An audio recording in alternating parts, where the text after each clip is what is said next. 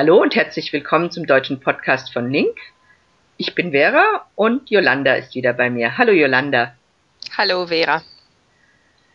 Heute wollen wir mal über Camping sprechen, Yolanda. Hast du denn schon mal Camping gemacht? Ja, das habe ich. Aber als ich das erste Mal campiert habe, war ich schon erwachsen. Also ich habe nicht die Erfahrung als Kind. Und darum ist für mich, glaube ich, es war dann etwas ganz Spezielles. Also ich habe so irgendwie zum Teil wie meine Kindheit nachgeholt. Nein, kann man nicht sagen, aber einfach so. Doch, ich fühlte mich nochmals Kind. Also es war eine schöne Erfahrung für dich? Ja, zu dieser Zeit war das total gut. Das war mit meinem damaligen Freund und seinen zwei kleinen Kindern. Und wir hatten ein, wirklich ein ganz kleines Zelt und manchmal gingen wir gar nicht weit und haben irgendwo am Waldrand campiert. Einfach so wild, einfach wirklich wild, einfach so, jetzt übernachten wir mal hier und am nächsten Tag wieder weg. Ich weiß nicht, ob man das heute noch könnte, aber damals ging das. also ihr wart nicht auf einem Zeltplatz, sondern habt euch ein schönes Fleckchen gesucht und euch dann dort häuslich niedergelassen. Genau, ja. Also einmal waren wir auf einem Zeltplatz, mhm. aber nur kurz. Ja. Dort hat mir die Atmosphäre nicht so gefallen, muss ich sagen. Da war es nicht so romantisch. Es war zu viel Trubel. Ja, ja. Und das brauche ich eigentlich, ich persönlich brauche das in den Ferien nicht, dass man da so wirklich Mensch auf Mensch ist. Mhm. Mm, ja, ich bin da lieber mehr in der Natur. Wenn ich schon campiere, dann will ich wirklich Natur pur. ja, das kann ich teilen, wobei ich persönlich überhaupt nicht gerne campe. Und ich erinnere mich, vor drei oder vier Jahren hatte meine Tochter den Wunsch, mal in einem Zelt zu schlafen. Und meine Eltern, die haben eine Wiese oder ein Grundstück etwas außerhalb vom Ort hier. Und dann haben wir auf dieser Wiese gezeltet. Und das Schlimme war, oder was ich schlimm fand, war, als ich ins Zelt gegangen bin, um zu schlafen, war es erst furchtbar heiß. Ich habe geschwitzt. Dann bin ich aus dem Schlafsack raus und habe mich halt so hingelegt. Dann aber auf einmal wurde es in der Nacht extrem kalt das Zelt hat natürlich ganz dünne Wände. Ja, ja. um vier oder um fünf kam die Sonne raus und es wurde wieder furchtbar heiß. Das heißt, ich habe in dieser Nacht irgendwie ganz schlecht geschlafen, weil mir war es abwechselnd entweder zu kalt oder zu heiß. Es war irgendwie nie richtig. Liegt vielleicht auch an dem Schlafsack, den ich hatte, dass der vielleicht nicht so gut temperiert ist, aber ich glaube, es war dann nachher so warm, dann nützt der beste Schlafsack auch nichts mehr. da würde man schwitzen. Und was mich auch gestört hat, ist, die Zeltwand hält ja überhaupt keine Geräusche ab.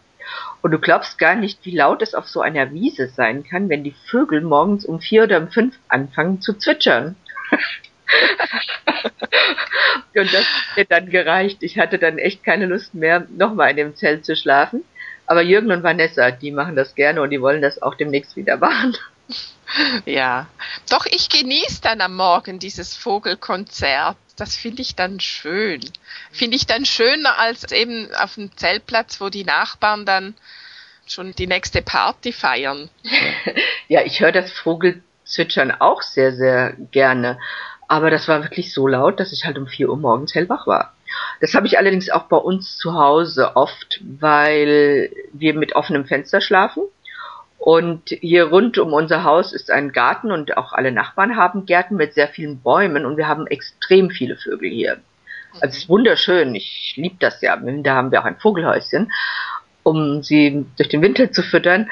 Aber die machen mich oft auch sehr, sehr früh wach. Und da ich ja spät ins Bett gehe, dann bin ich nach vier Stunden Schlaf dann schon manchmal ein bisschen grantig, wenn die mich um vier Uhr schon wecken und ich nicht ja. mehr schlafen kann. Ja, und wenn du dann die Fenster schließt, kannst du dann nicht wieder einschlafen? Ja, das habe ich auch schon gemacht. Manchmal kann ich dann einschlafen, aber manchmal auch nicht. Aber es ist dann auch oft so warm und ich mag dieses Gefühl des Eingesperrtseins nicht. Und wir schlafen auch im Winter mit offenem Fenster. Das ist für mich auch sehr ungewohnt. Du merkst, ja. ich bin ein Gewohnheitsmensch. Ja, ich glaube, wir haben alle unsere Gewohnheiten. Mhm. Also. Ich hasse es zum Beispiel, wenn es dunkel, ganz dunkel in einem Raum ist. Mhm. Also ich kann die Fensterläden nicht schließen. Da kriege ich wie Platzangst. Mhm. Und ich muss auch die Tür offen haben. Also ja, ich, ich muss auch, es muss auch irgendwie offen sein. Gut, die Fenster, die schließe ich oft.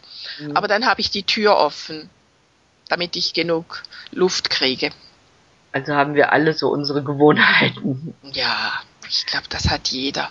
Und manchmal passen die dann zu den Menschen, die gerade bei uns sind und manchmal halt nicht. Und dann muss man Wege suchen. Wie du jetzt mit diesem Zelten. Da wird Vanessa sich andere Partner suchen müssen. Das wird sie nicht mit dir weiterhin teilen können. Nein, also zum Glück macht Jürgen es gerne. Und er ist auch gerade jetzt bei einem Treffen mit anderen Funkern. Er ist ja Amateurfunker und dort zeltet er auch und ihm macht das riesigen Spaß. Aber für mich ist das einfach extrem unbequem auch. Also ich finde, man schläft nicht gut auf dem Boden. Die Temperatur habe ich ja schon gesagt und von den ganzen Insekten will ich ja gar nicht reden. Angefangen bei den Mücken, über die Käfer und die Spinnen. Also ich brauche das wirklich nicht. Ja, also jetzt werde ich es auch nicht mehr freiwillig wählen. Also mhm die Kinder, die sind groß und ja, das ist eine andere Ausgangssituation. Aber damals hat es für mich gestimmt. Mhm. Aber heute ziehe ich natürlich Urlaub in oder Ferien, wie wir sagen, ziehe ich vor in einer Pension oder in einem Hotel oder Ferienwohnung. Ach, ihr sagt, wir machen Ferien? Ja. Wenn ihr wegfahrt? Das ist interessant. Ja. Wir sagen, wir fahren in den Urlaub. Ja, genau. Ich übernehme das manchmal, eben wenn ich mit dir spreche oder mit Leuten aus Deutschland und, und merke dann selber, ach, ich sage etwas, das ich eigentlich gar nicht sage. mhm. Ich, ich sag, die Kinder haben Ferien, wenn sie keine Schule haben. Das sagen wir. Aber dann, wenn wir wegfahren, sagen wir, wir fahren in den Urlaub. Wir fahren in die Ferien. Gut. Oder ich mache Ferien in Italien. Hm? Und ich mache Urlaub in Italien. Ja. Was dieses Jahr sogar stimmt. Bei mir auch. Ja, aber du fährst in eine andere Region. In die Nähe von Rimini. Ja, wir fahren nach Südtirol in die Nähe von Bozen. Ah ja, da war ich auch schon. Ja. Schön zum Wandern dort. Ja, man kann sehr viele Sachen von dort aus machen und es ist auch, glaube ich, ein ganz guter Ausgangspunkt, um sehr unterschiedliche Sachen zu machen. Ich fahre ans Meer. Ja, ich weiß, ich war auch schon mal in Rimini und es hat mir auch sehr gut gefallen. Und ihr habt eine Ferienwohnung, ja? Nein, diesmal in einem einfachen Hotel. Ja. Mit super Küche. Ah. so ein Familienbetrieb. Ja, da wird so fein gekocht. Am Morgen geht er auf den Markt, kauft frische Dinge ein und dann wird das gekocht. Also du warst schon in dieser Pension oder die Ja, ja, Welt. ja, hm? ja, da war ich schon, ja. Ja, schön. Und das ist jetzt dein bevorzugter Urlaub, also irgendwo hingehen, wo du bekocht wirst und es nett hast. Ja, hm. aber es gibt natürlich auch die andere Art von Ferien, also so Kulturreisen, das ist auch etwas, das ich liebe. Mhm. Mit Konzert, Museumbesuch und mhm. ja. Ja, das, das, ist bei uns immer dabei auch. Also wir äh, machen einen immer sehr abwechslungsreichen und bunt gemischten Urlaub. Also wir haben immer Kultur auch dabei, wir haben immer auch etwas mit Wandern oder Laufen und Natur dabei. Also wir versuchen das schon abwechslungsreich zu machen. Aber wir bevorzugen Ferienwohnungen oder Ferienhäuser, weil ich einfach finde, dass es für ein Kind schöner ist, wenn man mehr als ein oder zwei Zimmer zur Verfügung hat.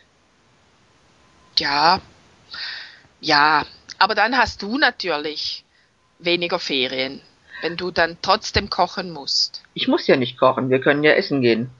Ah. Das machen okay. wir ja dann auch manchmal. Also manchmal ah. koche ich. Oder wir kaufen uns etwas, was ganz bequem zu machen ist, zum Beispiel eine Tiefkühlpizza, die ich dann nur im Backofen noch aufbacke. Mhm. Und an anderen Tagen gehen wir essen. Ja. ja. Aber ich koche da keine aufwendigen Gerichte, um Gottes Willen, das mache ich nicht. Ja, ja. ja. Oder wenn wir in eine Stadt fahren, nehmen wir auch manchmal eine Ferienwohnung und dann gehen wir dort irgendwo in ein Café und frühstücken dort und abends gehen wir in irgendwelche kleinen Restaurants und essen dort was. Also das heißt ja nicht zwingend, dass ich selber kochen muss, nur weil wir eine Ferienwohnung haben. Ja, ja. ja. Bei mir kommt es auch darauf an, mit wem ich reise. Wenn ich allein reise, dann nehme ich nie eine Ferienwohnung. Also da lasse ich mich grundsätzlich bekochen. Aber wenn mehrere Leute zusammen sind oder wenn ich mit meiner Freundin, die auch Kinder hat, da waren wir auch schon in einer Ferienwohnung. Ich glaube, es kommt immer wieder auf die aktuelle Situation an. Genau, da hast du recht. Du, ich glaube, wir müssen an dieser Stelle mal aufhören. Wow. Oh wir haben ja. Schon über zehn Minuten geredet. und dann will ich noch mal darauf hinweisen, Text und Audio findet ihr wie immer in der Deutschen Bibliothek von Link, also auf www.lingq.com. Danke, Jolanda, dass du dir wieder Zeit für mich genommen hast. Gleichfalls. Und ich sage Tschüss, bis zum nächsten Mal. Bis zum nächsten Mal.